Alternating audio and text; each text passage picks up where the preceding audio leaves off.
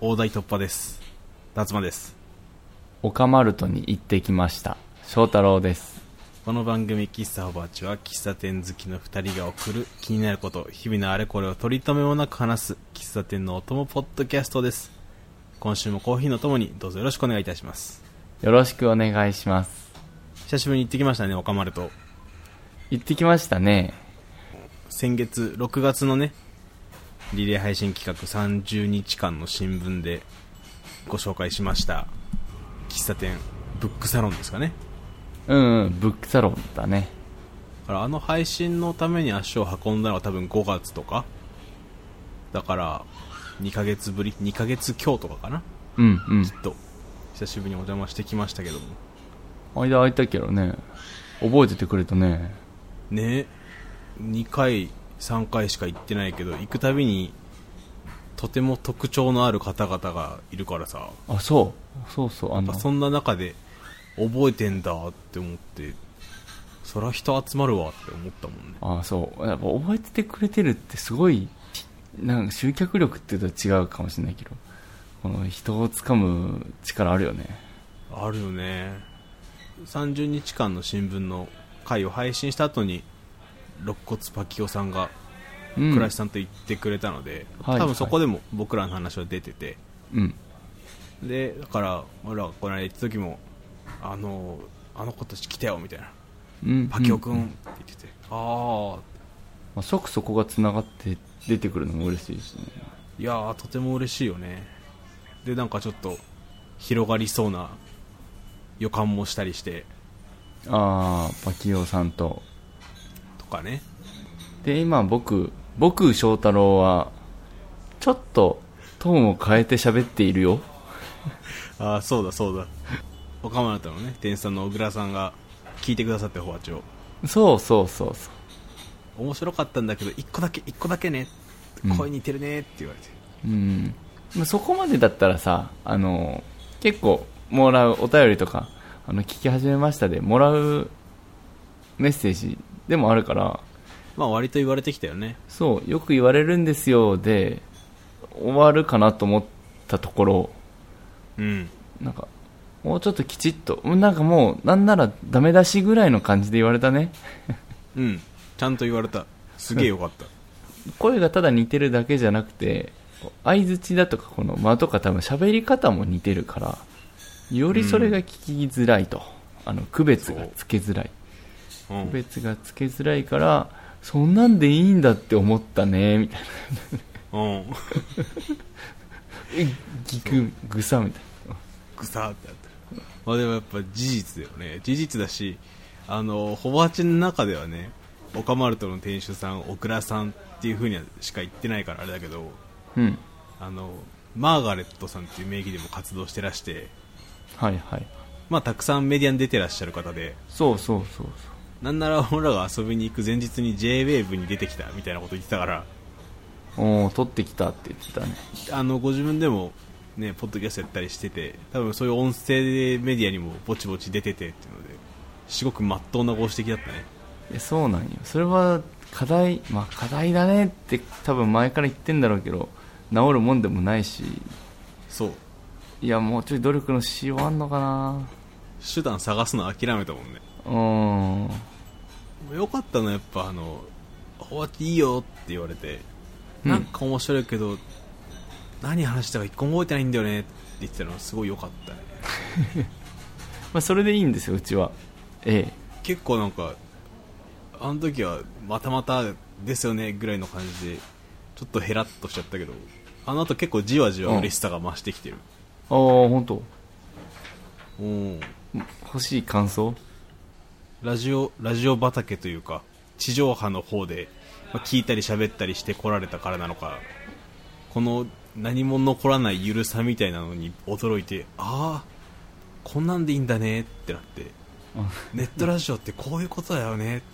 ておっしゃってたからうんそういうことですねってなってうーんもちろんなんかね学びを得るコンテンツもたくさんポッドキャストには流れてますけどうんじゃない方でもいいんだっていう気づきとともにちょっと後押しされた感じがして俺は嬉しかったですねうんうんうん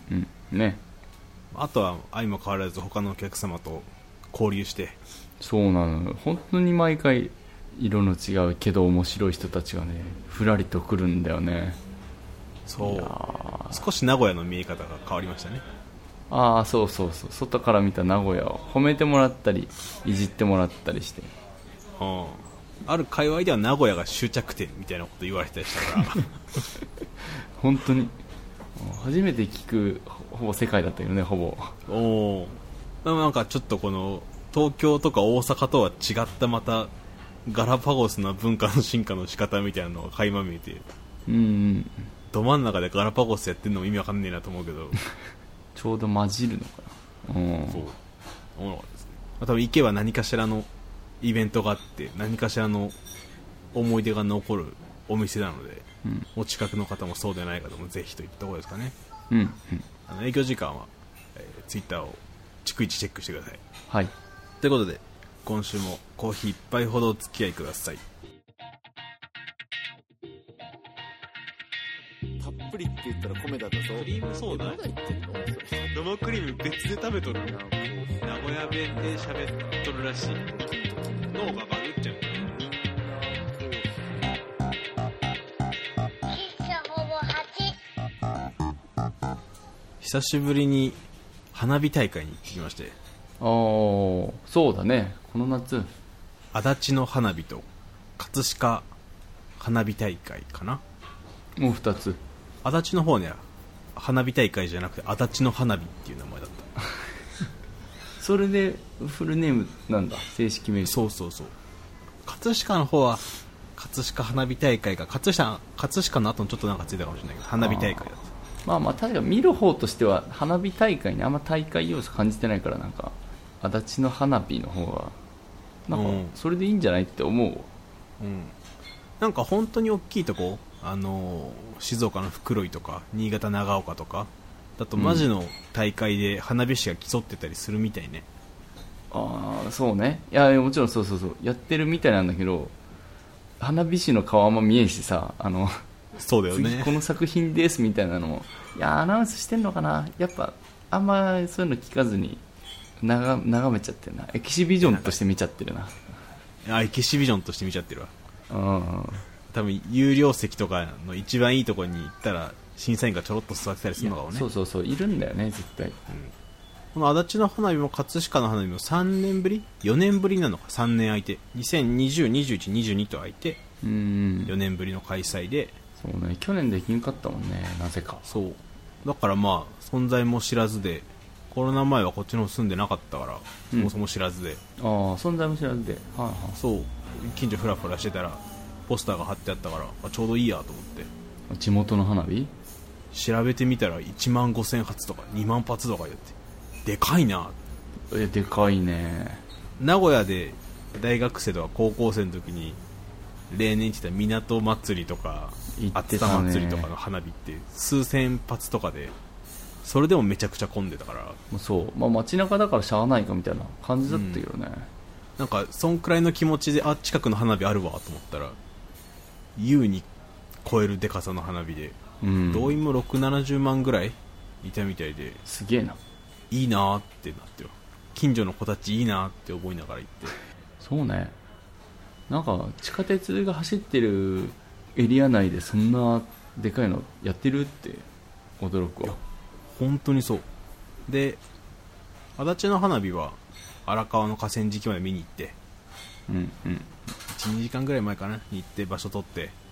ああほう花火大来たん会だけだど、ねでもまあ別に12時間ぐらい前なら別に優にいいとこに座れておいいとこ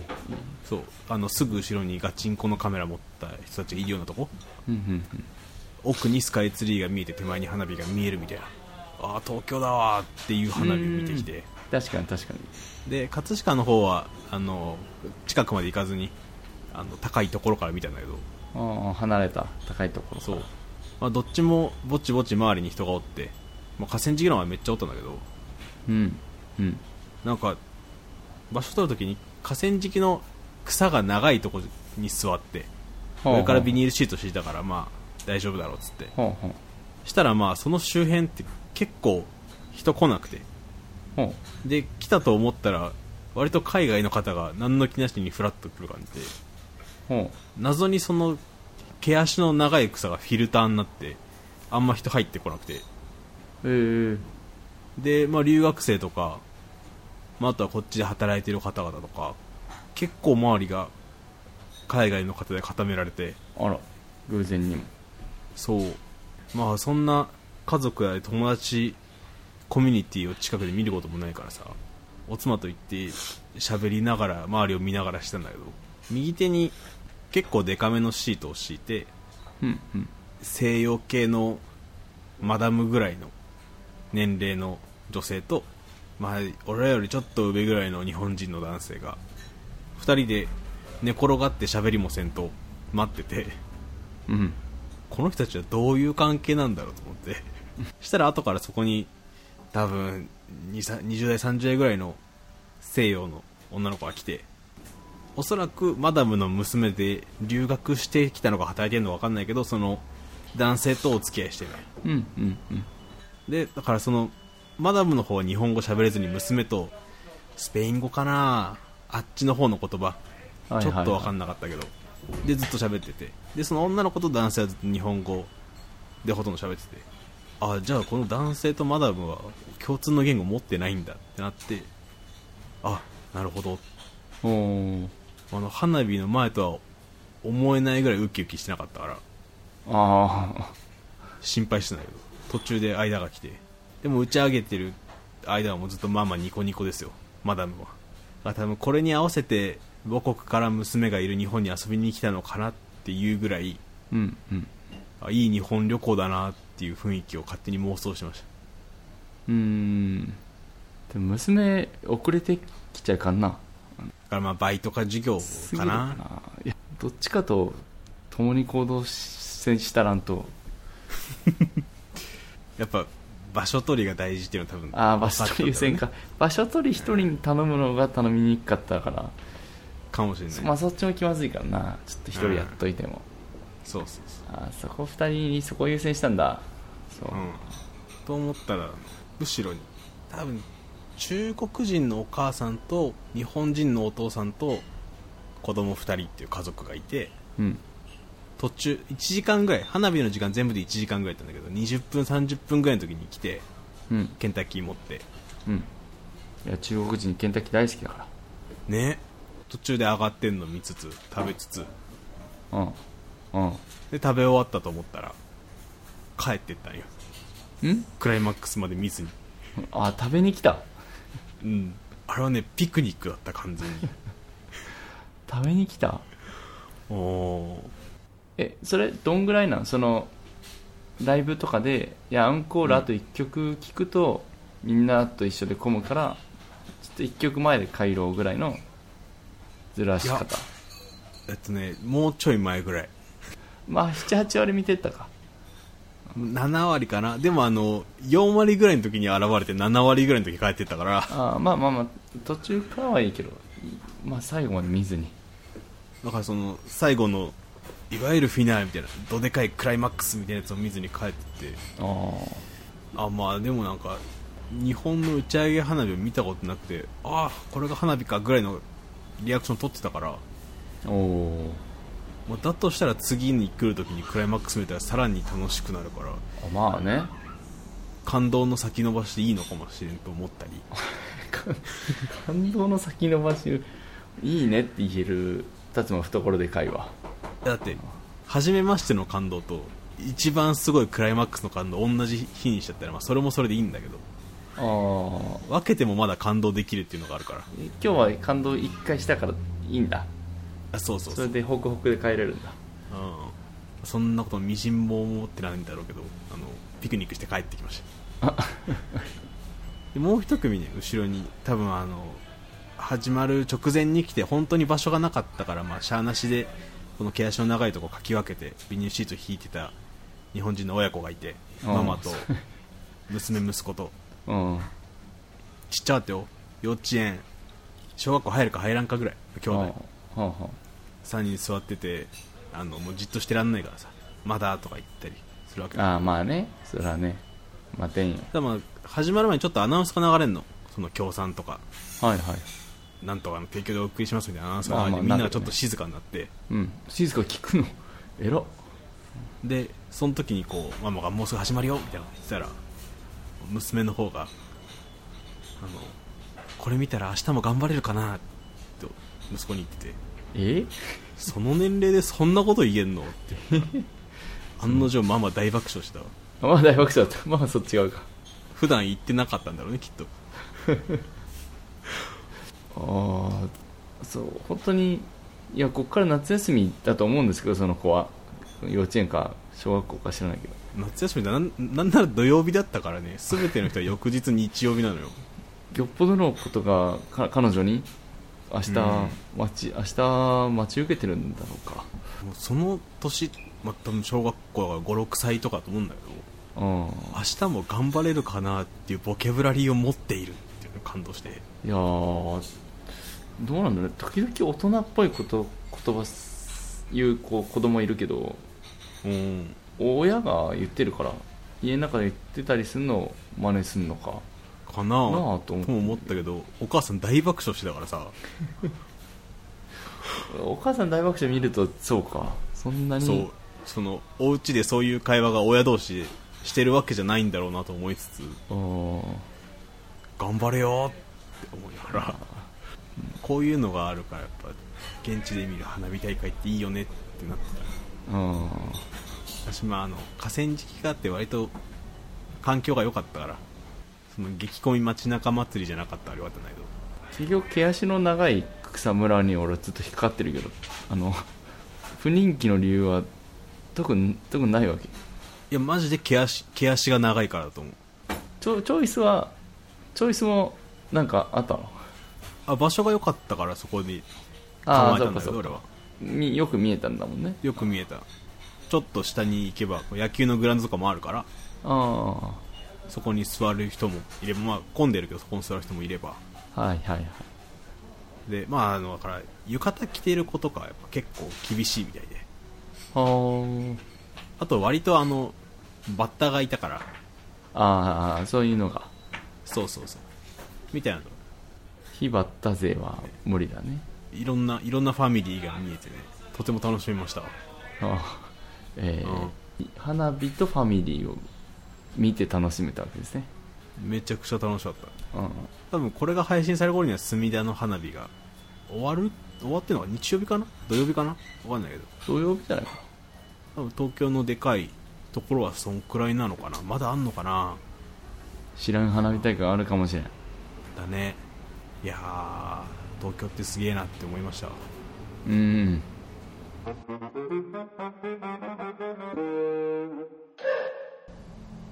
あのパソコン買ったんですよ言ったっけ前回いや配信には載ってないと思う載ってないかあの、うんそうなんですよこのパソコン買ったんですよいやめでたい赤飯炊きたいまあね収録のたびに達馬はこの翔太郎のパソコン事情に付き合わされてるからまあまあ言ったらちょっと古いんで、うあんの起動が遅いとかちょっともっさりしててパッと始めれないとかに付き合ってくれてるんでうん俺の次にか俺以上にあの恩恵がある影響のでかい達馬を一番に報告させてもらいましたねいつの回か忘れたけど1周目の中盤とかで再起動で1時間待ったわから入ってる回とかある からねあったそうですそこから粘り粘って、まあ、ようやく買ったんですけど粘ったね粘ったね、まあ、今回もまだ古いのを撮ってます、えー次回からもうお音量がもう全然音質が変わるかも変わるといいねマイク変わんないから変わんないか な賢いであのーパソコン買ってまあなんかオーダーしてその届くのはまだ買った時点ではわからないと店で現物を引き取ったわけではないんだあそうそうそうその場でこの現物を持って帰るわけじゃなくてあの注文してからあの在庫確認して送られてくるみたいなああとはいいうはい、買いはい、方をしたんです、まあなんかちょっと安かったのもあってうんで、まあ、メールアドレス登録しておいてこれに数日以内にいつ届くか送りますとうんで送られてきて、えーまあ納期は来週の火曜日ですみたいなの送られてきてワクワクだねおー結構すぐやんと思ってワクワクしてたんすけどう納期納期っていや俺納期許せんなと思ってんえ締め切り嫌いってこともっとファジーに行こうぜとかあのそっちそっちじゃないんですよあのああよかったよかった届ける日とかそういうのははっきり言ってくれて、まあ、ある程度幅持たせてくれてもいいんですけど来週の真ん中あたりとか、うんまあ、そんな急ぎじゃないやつなんでいいんですけど納期の期ってあのまあ漢字で言うとね期間の期とか期日の期そうだね収めるに期間の期と書いて納期ですようんいや納期の期はさそのその使い方例えば雨季寒季あと短期長期とか言うと俺が今言った4単語の期は期間こうある程度幅を持たせて期間をねああ指してると思うわけですようんうんなんならまあその木っていうあの漢字あれが一文字になったら俺はその期間の木の意味がほとんどそれしか知らない確かに学校との前期後期もああおあそりらがくとそううだもんありねがとうねそだからその納期になると急に点になるのがおかしいじゃないかっていうう話そでうすかそうなんですよそうなんですよ納品日とかそっち納車納品そっちでいいのにわざわざ納期って使われてもなんか俺その木知らんよってなって確かに納品でも普通に意味はわかるもんね納品日とかでいいんだもんねうんそうそうそうそうなんかそう自分だったらそっち使っちゃうのあでもなんかき期日の期でいいんですかねその点そう立あそうだね点になるんですよ急に期日の期は点の方だねでもああどうだろうな期間もさそう思えば点と点の間ってことで期間っていう可能性もあるよね、ああまあそうですねまあ、あの前期後期とか寒期雨季はちょっともうそれでは弁明できないんだけどあ まずちょっと、うん、そうね分かった分かったちょっと弁明はいはいまあ、一番悪いのは調べてみて意味1が点で意味2が期間とあの幅を持ったやつだと結構一番丸いんだけどだからねまあだから点の点での意味を持ってる期がうんああるかな他にえー、期日期末あ期末は違うな幅持ってんな幅持った木の後ろってことで期末だもんねうんうんなんかそう楽器末の楽器寄りだもんな思春期ああまあ期間こと期間かでも80年分の1とか2だよああまあそうね幅を何をもって幅点というかっていうことを考えるとまあ期日の期もそう揚げ足取るようにいっちゃうとやっぱ納期が何月何日だったらやっぱそれも幅ではあるかそうね一日その日のうちのらうんなんでまあそうねそうだよそうとも言えるそれもわかるうん納品とか納車とかって品を納める車を納めるで意味はわかるんだけどさうん納期になるとその作りじゃないじゃん多分単語がそうだね木を納めるじゃなくて、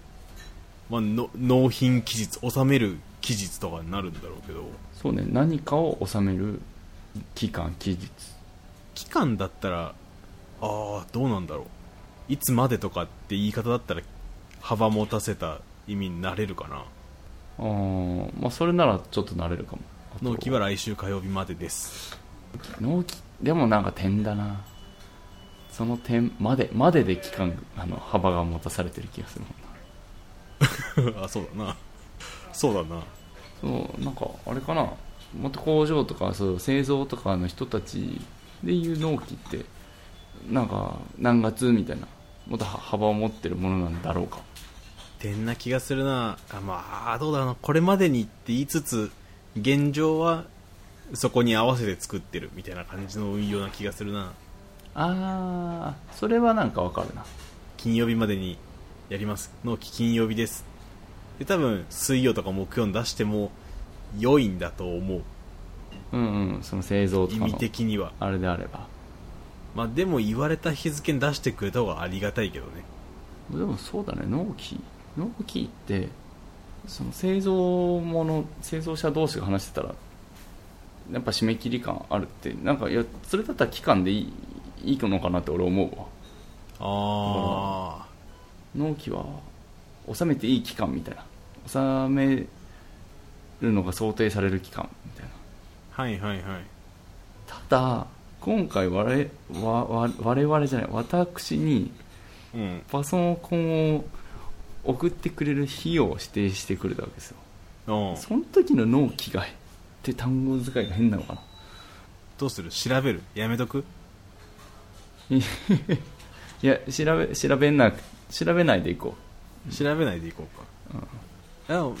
まだわかんないよそれが来週の火曜日来るって言われてるわけで新しいパソコンの納期が来週の火曜日って言われてもう、うん、これ日曜日に来るかもしれないからこの今の製造業的なニュアンスでいくとねああまあ早くて文句はないか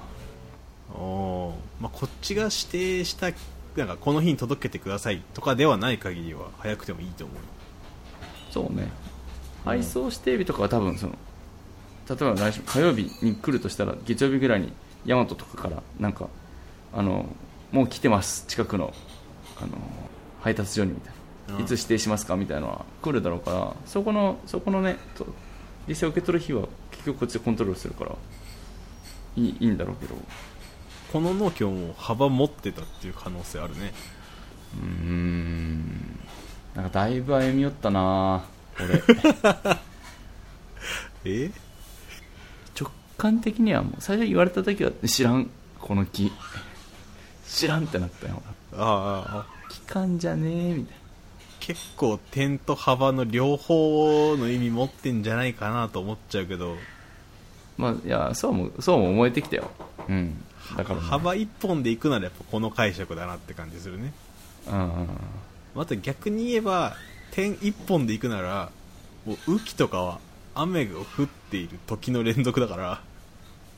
点の連続って線なんじゃないですか いやだからもうあの結局点なんで線も点うーんなるほどキーがそもそも線と点を行き来できちゃう感じ私あれじゃない寒気雨季って今俺ら前期後期の季で思ってたけど季節の季の方があまあそっちもあるな確かになむしろそっちだね赤道近辺の四季のない国とかでよく寒気雨季はあるよみたいなこと言うけど、あ確か確かに寒気雨季の木危なかったねね、四季に対して言うなら多分寒気雨季も季節確かでにシーズンでいいよねだいぶだいぶ持ち出したけどあいつらは除外しよう寒気雨季は短期長期短期長期と厳冬期なんて厳冬期め厳しい寒い冬みたいなああ え無茶してるねそれ大丈夫厳冬期あるよねえなんか俺頑張って暑い寒いから考えたら厳冬期出てきたわまあ短期長期は短い点と長い点で夏季休暇冬季休暇夏季休暇冬季休暇って季節じゃない違うかえあ夏季講習とかは期間の期のイメージあるかああ夏季講習は夏季講習はうんうん期間でいいんじゃない夏の間の講習夏季の木は期間の木でいいんじゃないかああこれむずいねこっちは幅持ってんねうんいやまず夏でいいだろう夏休暇冬休暇でいいだろうキールやっぱあの読み方がずれちゃうから音読み訓読みえで夏休暇にしちゃうとああだから夏その後夏休暇と冬休暇になってうんうんうん夏休み冬休みでいいんだけどあそっか訓読み合わせは休みかあそうそこのちょっとズレというか違和感がね残っちゃうんで中国語調べてみよう期間を木の使い方なんかあ点の点を表す木があるかもしれないあおそらくオリジンだからね漢字で言えばまあそうそうそうまあでも俺が知らんっていう日本語の話フィールドにおいてはあんまあんま意味ないかオリジンだからって説明されてもなんか時々腑に落ちん時あるしだねあるよねあとあの思春期と同じようにねあの全部80年100年スケールで考えて全部点っていうのがあるからそれまあそうだなそれをそそんな強い強くは糾弾できんなあまりにも力技ではあるけどでまあ一日をなんか点扱いしてるのはこっちですからそうだねうんそうだね24時間を点って言えてたもんね今に今そういう主張してるからなんか人生で言ったら1年になんなら数ヶ月なんか点だろっていう言われると生きてきた年数の差なのかそうねこの間ももうだいぶあの遠くなってきたよねいや本当にそう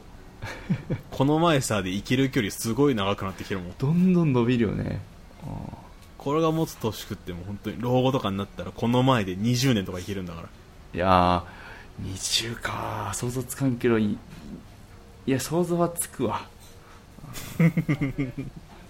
このペースでいけばいけるわじいちゃんばあちゃんのこの前海外旅行行ってきてねなんてすごい古い写真出てきたりするんだからその 5, 5とかは別に驚かんもんな個人差っていうどうしようもない結論に行き着きそうな気してるねこれうんまあちょっと知らんあね俺としては共感を見たかったあのいやーその納期の木俺も私も知らんよっていうあの共感を生みたいのでちょっと賛同できる方はぜひと僕は割とし締め切りを設けて仕事をするようなところにいるのであれなんだけど慣れちゃってるから麻痺してる感じはあるけどあーそうそうね達馬はそこまで達馬の共感はそこまで得れんかったんでおー共感共感者は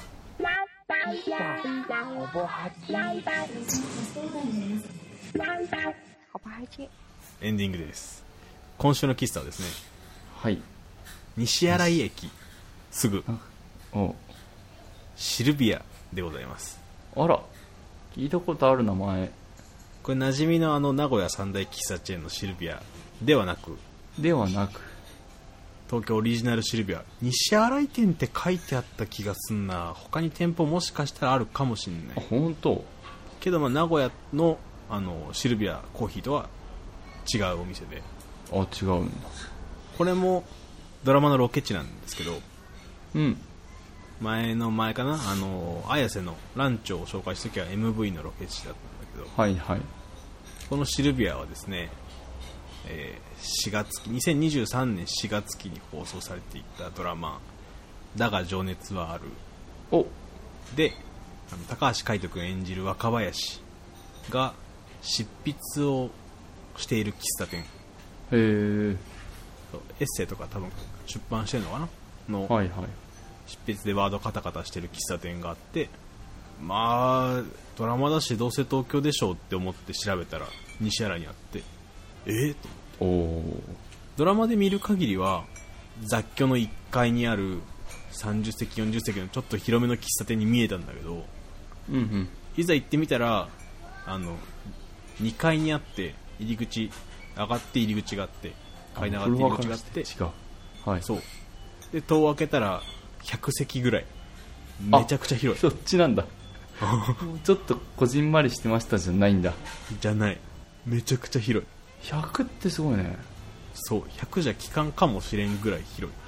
え最多チェーンチェーンまあチェーンだけどそのコメントとかそういうの除いたら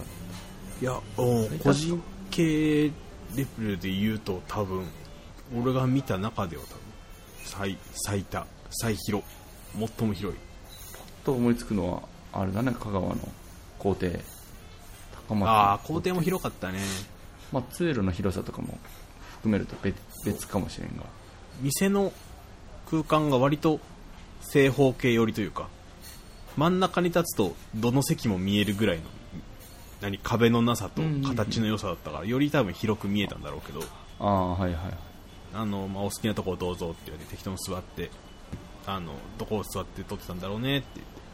芥川情熱あるのツイートをバーってめくってたらここじゃんってなって座ってるとこに座ってて、狙わずにそこ座ったのすげえなうん、アイドルかもしれんアイドルかもしれん高橋から自分で選んでないなうんテレビ局務員かもしれんそドれラマ制作の人がチ多分あのロケハンしていい角度選んだんだろうねきっームそうねそれの人に通ず通じたね達也と であのこの間のアイスのランチョはねあのストーンズのロケ地 MV ロケ地ですごいファンがごった返したんだけどうんこっちのシルビアはねファンっぽい人一人もいなかったおおはいはいはいていうかそんだけ席があって俺と妻の他にお客さんが多分34組ぐらいしかいなくてあそうなの勝手にごった返してたわ俺の脳内イメージあもうあのすごいスンとしてる時間は休日の夕方とかだから別にそんなに悪い日曜夕方だからまあ閉店前うん少なめの時間かなとは思うけど、あーまあ、それでもそれでもだねそうおじいちゃんおばあちゃんが夜ご飯食べに来たり近くの家族が夜ご飯食べに来たり、うんまあ、多分ここで昼過ぎからずっと勉強してんだろうなっていう男の子がいたりあーはいはいはいいますいますみたいな感じでほんとスッとしててで別に店側もその写真とか置くわけでもなくうん多分調べたら他の番組とかでもロケで使われるようなところが多分結構な数使われててなるほでそどのね、使われましたよみたいなこと一切書くこともなくあら硬派だねそう壁際にあの喫茶店らしい漫画の並びをああはいはいはい「おいしんぼ」とかねはいはいはい「イニシャル D」とかうんうんうんうん並べてあってはい「島耕作」とかねちょっと待って1個くらい出したいなスラダンはあ「スラムダンクもあったワンピース途中までとか「ワンピースはあったのかななんかね本棚が点在してるのも面白かったよあのああそれもあるね綺麗に一箇所じゃなく広いのもあって、まあ、あと雑誌がポツポツとあったりしてうんで、まあ、クリームソーダとケーキを頼んでうんうんもうあのいわゆる何の変哲もない美味しいクリームソーダでおー褒め言葉結構なんかね不思議ポイントがたくさんあるところでうんシャンデリアがシャンデリアじゃないな吊るしてある照明がうんいくつかあって多分その元々のコードが長すぎるからなのかちょっと畳んで結束バンドで短くしてあっておおはいはいあの延長コードとかで畳むような感じでこううねうねっとさせてそこをキュッてはいはいはいその高さがね全部揃ってないのいいね手作り感そう、まあ照明の高さが全部違ってで照明の高さが揃ってるとばかり思ってたから揃ってる先入観があるからさ、はいはいはい逆に天井が傾いてんじゃないかっていう錯覚が生まれたりして、錯覚だねそれあの不思議体験ができるところですずらしおしゃれでもないんだねそのあえてデザイン性を持ってあえて衣装的にでもねずらしてる規則性も全くなでかもっないって言い切れるんだもんね たないと言い切れます言い切ります みたいなところで多分昼休日昼過ぎはにぎわってるんだろうなっていう面影はありつつの平日ランチもにぎわってるにぎわってそう駅近いしねうん西新井駅徒歩23分ぐらいかな何線乗っていけばいいの西新井駅俺知らないんだけどどこ北千住からどこら辺にあるか、スカイツリーラインかなまあ、あっちの方だなあーああっちの方だなんとなくから、えー徒歩23分喫茶シルビアでございますということで喫茶おわちでは番組の感想2人への質問花火大会の思い出点を表す木などなどを募集しておりますよろしくお願いしますお便りフォームは番組の詳細エピソードの概要欄ツイッターの固定ツイートにありますのでそちらからどしどしとお寄せくださいツイッターインスタグラムどちらもアットマークほぼ8でやっております感想ツイートくださる際は「シャープほぼ8」ほぼ8はカタカナでエピソードのリンクもつけてくださるとこれ幸いにございます他にお知らせはありますかちょ時期の木はどうだろうなあれグレーだな点っぽさあるねテンポさと線っぽさ両方持ってないじゃあ最強かもしれん最強の木が見つかりました ということで久八また来週昼下がりにお会いいたしましょうはいバイバイさよなら